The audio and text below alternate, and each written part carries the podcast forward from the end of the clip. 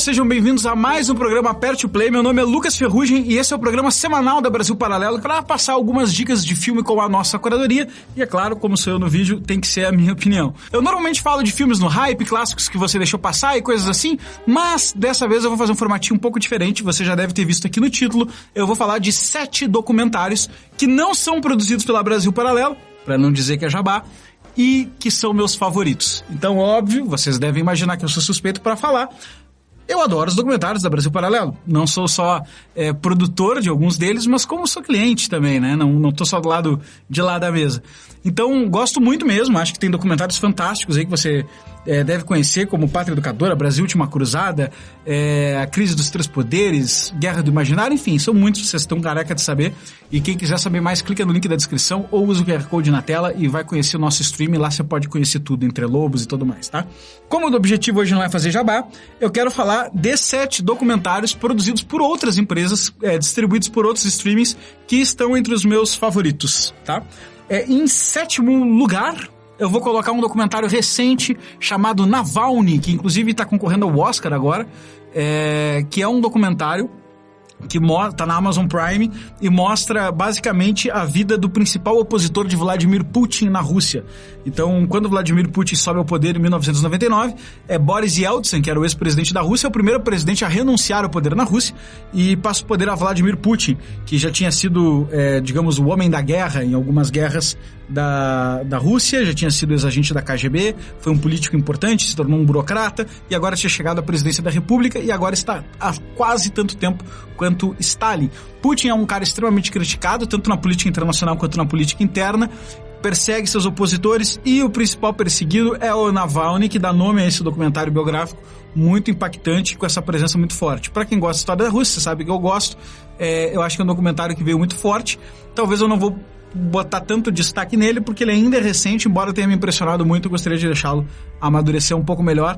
Mas para quem quer entender o contexto contemporâneo russo na ótica da oposição, sem dúvida nenhuma, Navalny é a melhor escolha documental que nós temos atualmente, certo? Então na Amazon Prime você pode assisti-lo. Поэтому бездействовать не надо.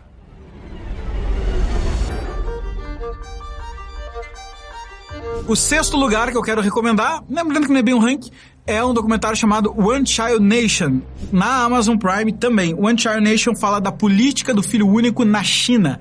É um documentário muito profundo, triste e difícil de ser assistido. É, e basicamente fala da história de Nan Fuang, que tem uma família chinesa e hoje mora nos Estados Unidos, tem um primo desaparecido e vai até a China documentando para saber dessa política de filho único que já tinha sido extinguida quando ela está visitando o país. É, de qualquer forma, quando ela chega lá, ela começa a conversar com chefes de aldeias, pessoas que fizeram parte do partido e tentar desvendar o que, que significava essa política de filho único na China.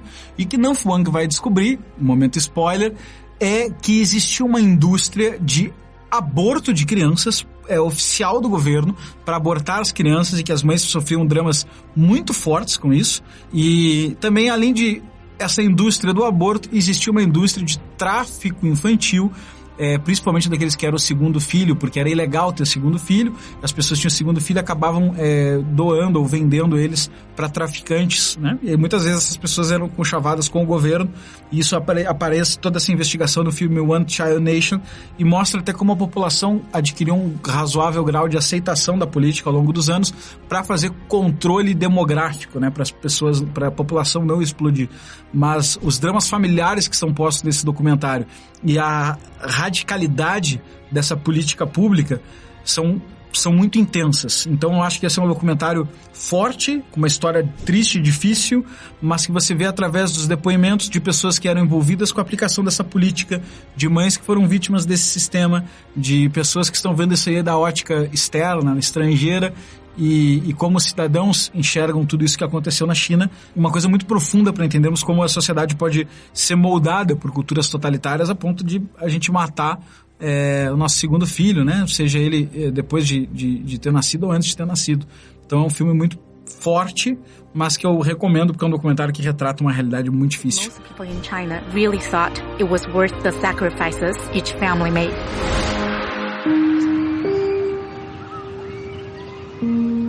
O quinto lugar é uma recomendação que eu, eu fiquei na dúvida se colocava ou não colocava, porque eu não sei onde recomendar para você assistir. É um documentário da BBC que eu já procurei várias vezes. Ele, ele, ele só está em lugares que o sol não toca, digamos assim, na internet. Mas o ponto é que não sei onde assistir, saiu de todos os streamings. O nome do documentário é The Hunt, A Caçada. Esse documentário é uma série documental com vários episódios. E cara, que trabalho magnífico. Se os dois primeiros são para quem gosta de política, esse é para quem gosta de natureza. Mas não é para quem gosta de qualquer natureza. Certamente você já viu um monte de documentário de bicho, de animal, de caçada, de não sei o que, etc tal. O Discovery Channel fez sua fama, BBC, National Geographic Channel, em cima dessas coisas.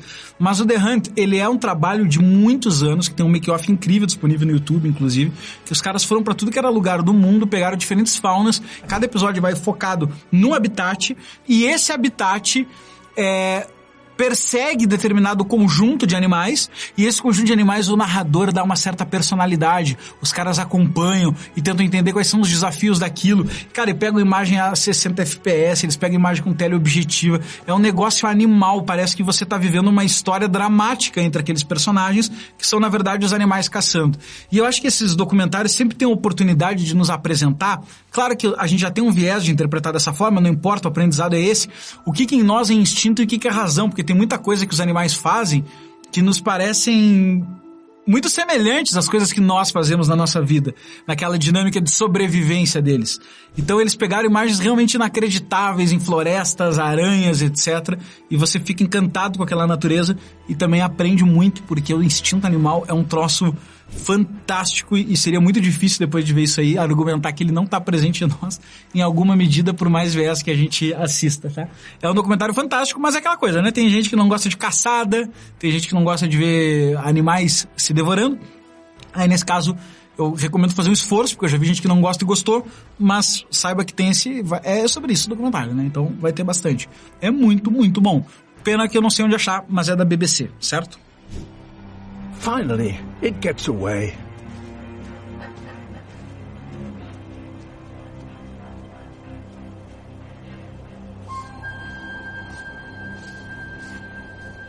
O quarto lugar é um documentário da Netflix que faz você mudar de ideia em todo o episódio. Esse documentário é chamado The Devil's Next Door, né? O demônio mora ao lado, o demônio da porta ao lado na, na prática. É um documentário que conta a história é, de um senhor que morava numa pacata cidade americana com sua família de dois filhos, duas filhas e tudo certo, tudo muito comum e tal. E lá, bem no finalzinho da vida, quando ele tá naqueles jardins e tal, ele é acusado de ser um chefe de campo de concentração durante a Segunda Guerra Mundial, conhecido como Ivan o Terrível. E ele recebe essa acusação e simplesmente todo mundo fica em choque, porque o cara que traz essa acusação faz ela de uma forma razoavelmente embasada, mas aquilo não comporta em nada com a personalidade do cara. E você fica totalmente convicto de que é uma acusação absurda. E o legal desse documentário é que eles conseguiram entrevistar advogados de ambos os lados, ou seja, o advogado do, do acusado está nessa história e o advogado dos acusadores também está. As comunidades judaicas que participaram dos julgamentos, comunidades policiais que fizeram investigação, parentes do acusado. Então os depoimentos são muito vivos de pessoas muito próximas. De qualquer forma, qual é a graça? é que no final do primeiro episódio você olha e fala: Mas tem uma chance imensa desse cara ser quem estão dizendo que ele é.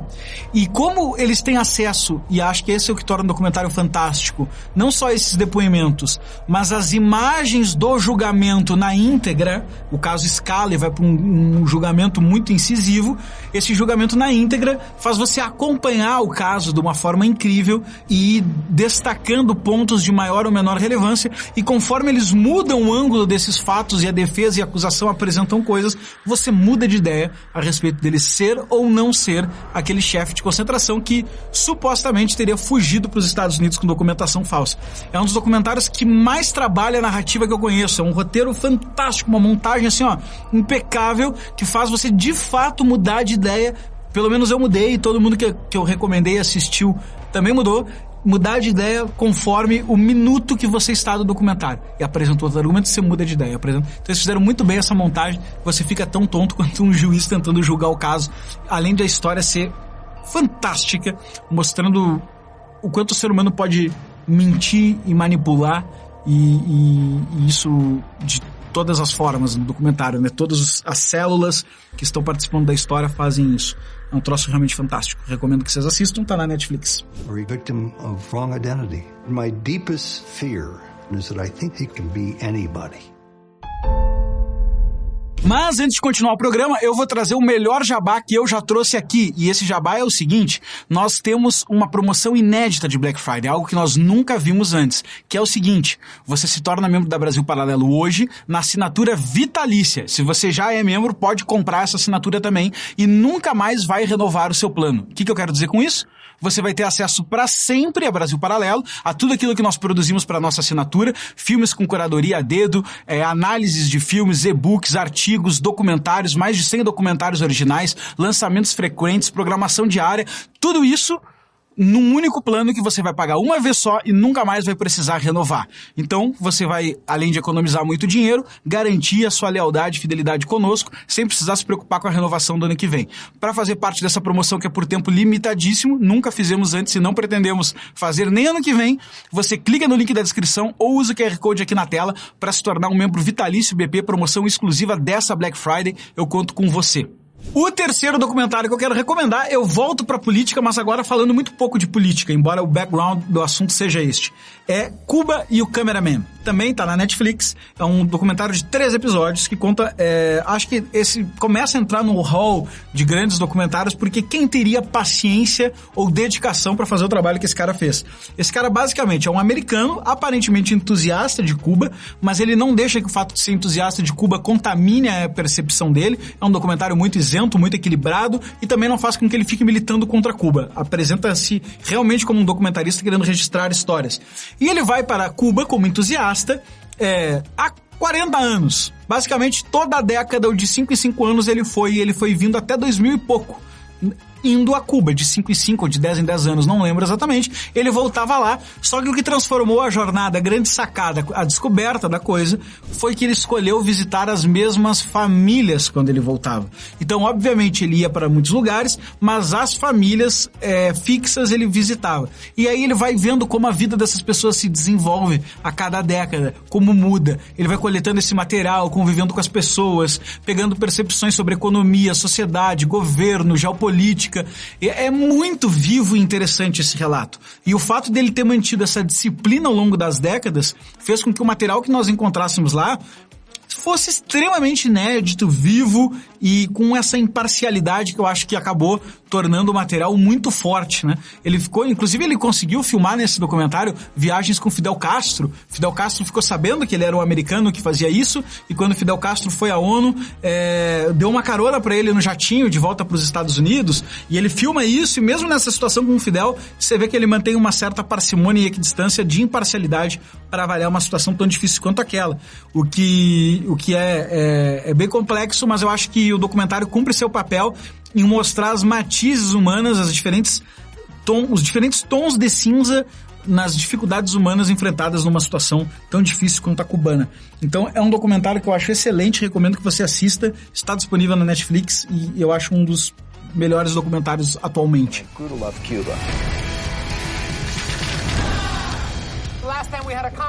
E o segundo documentário dessa lista, que não era um ranking, mas tá ficando cada vez mais, principalmente agora pro final, é para quem gosta de esporte e para quem não gosta de esporte, ou para quem gosta de disciplina, ou para quem não interessa. Esse documentário é bom demais. E eu tô falando de The Last Dance, a história do Chicago Bulls e do Michael Jordan.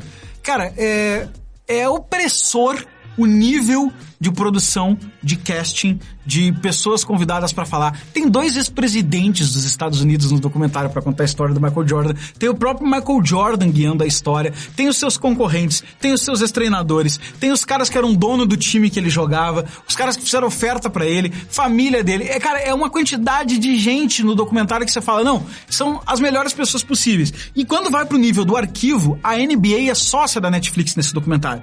Então a NBA conseguiu aportar um arquivo que você realmente se pergunta, caraca, por que tinha alguém filmando isso? Porque cada cena o cara vai contar, pô, eu tava lá com a minha mãe na rua e tal, papapá, aparece os caras filmando e tal. Então dá pra ver que foi um atleta é, que teve uma cobertura imensa né, ao longo da história dos Estados Unidos. Muitos disputam o fato dele ter sido o maior atleta da história. Michael Jordan é, ganhou cinco campeonatos da NBA através do Chicago Bulls e realmente foi um, um dos maiores atletas, provavelmente o maior atleta do basquete, junto com o Magic Johnson e outros players, mas talvez um dos maiores atletas da história, né? Então, é incrível isso, mas eu acho que o que é mais impressionante no documentário, além dessa produção toda, é o roteiro emocionante e o aspecto humano de alguém que definiu uma visão tão audaciosa e tão desafiadora logo no começo da trajetória e falou, botou na cabeça, eu vou ser o melhor do mundo, eu serei o melhor de todos. E botou uma visão muito audaciosa para quem inclusive tinha sido reprovado no teste de basquete da escola, do ensino médio. E ele foi reprovado lá, mas deu a volta por cima, treinou, apoio da família, a família extremamente é, estruturada no sentido de fornecer apoio para ele e trouxe a sua carreira até se tornar um dos melhores atletas da história, um famoso ator de cinema, é, tem um negócio bilionário com a Nike, né? Os tênis Air Jordan são um negócio e basicamente é um troço fantástico. Ele conseguiu sucesso em muitas áreas da vida e acho que o fato dele ser espinha dorsal narrando a própria história dele no documentário se torna uma coisa biográfica maravilhosa, principalmente para quem gosta de esporte, eu tenho alguma conexão com basquete, esse documentário vai mexer com você. É uma série impressionante, você vibra junto com ela.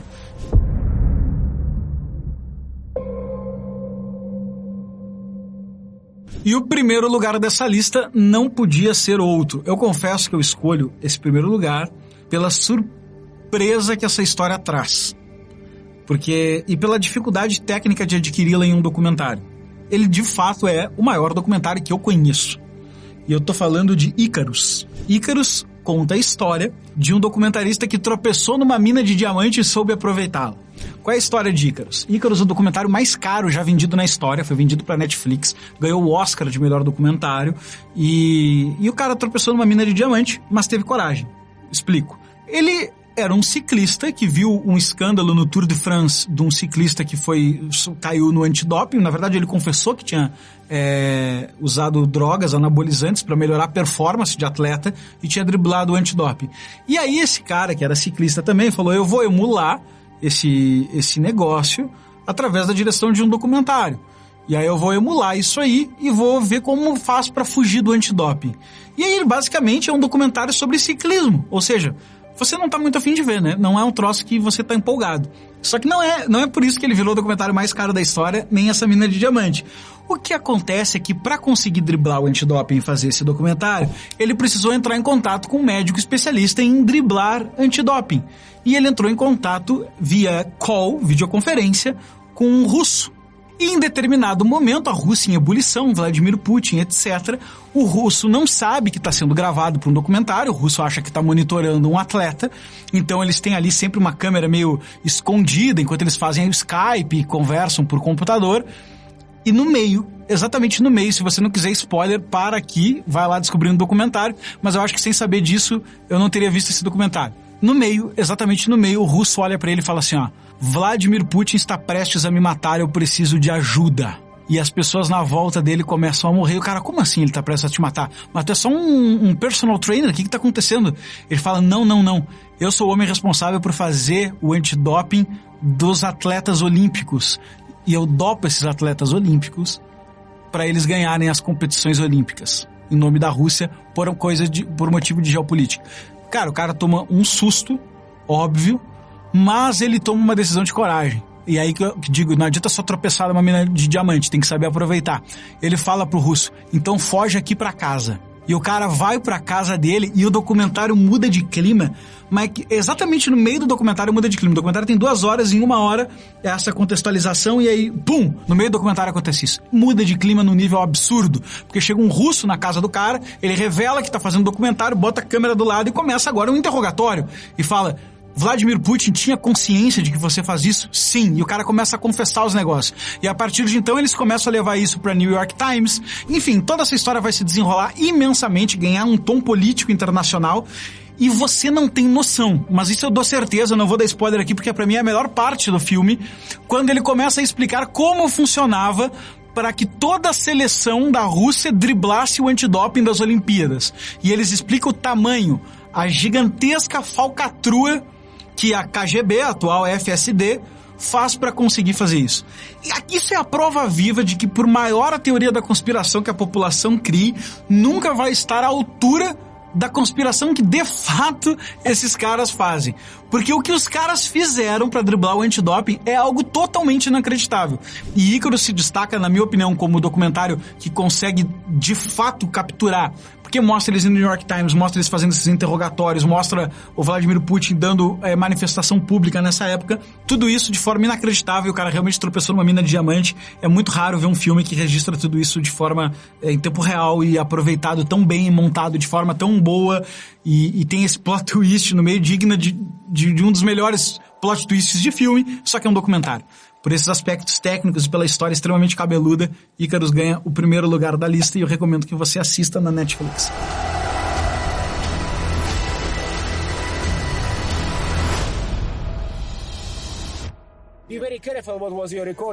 Pessoal, aguardo a lista de documentários favoritos de vocês aqui. Não esqueça de deixar seu like, se inscrever no canal e compartilhar para quem gosta, certo? Escolha seu documentário favorito, aperte play no fim de semana e volte aqui para dizer o que achou. Obrigado e até a próxima.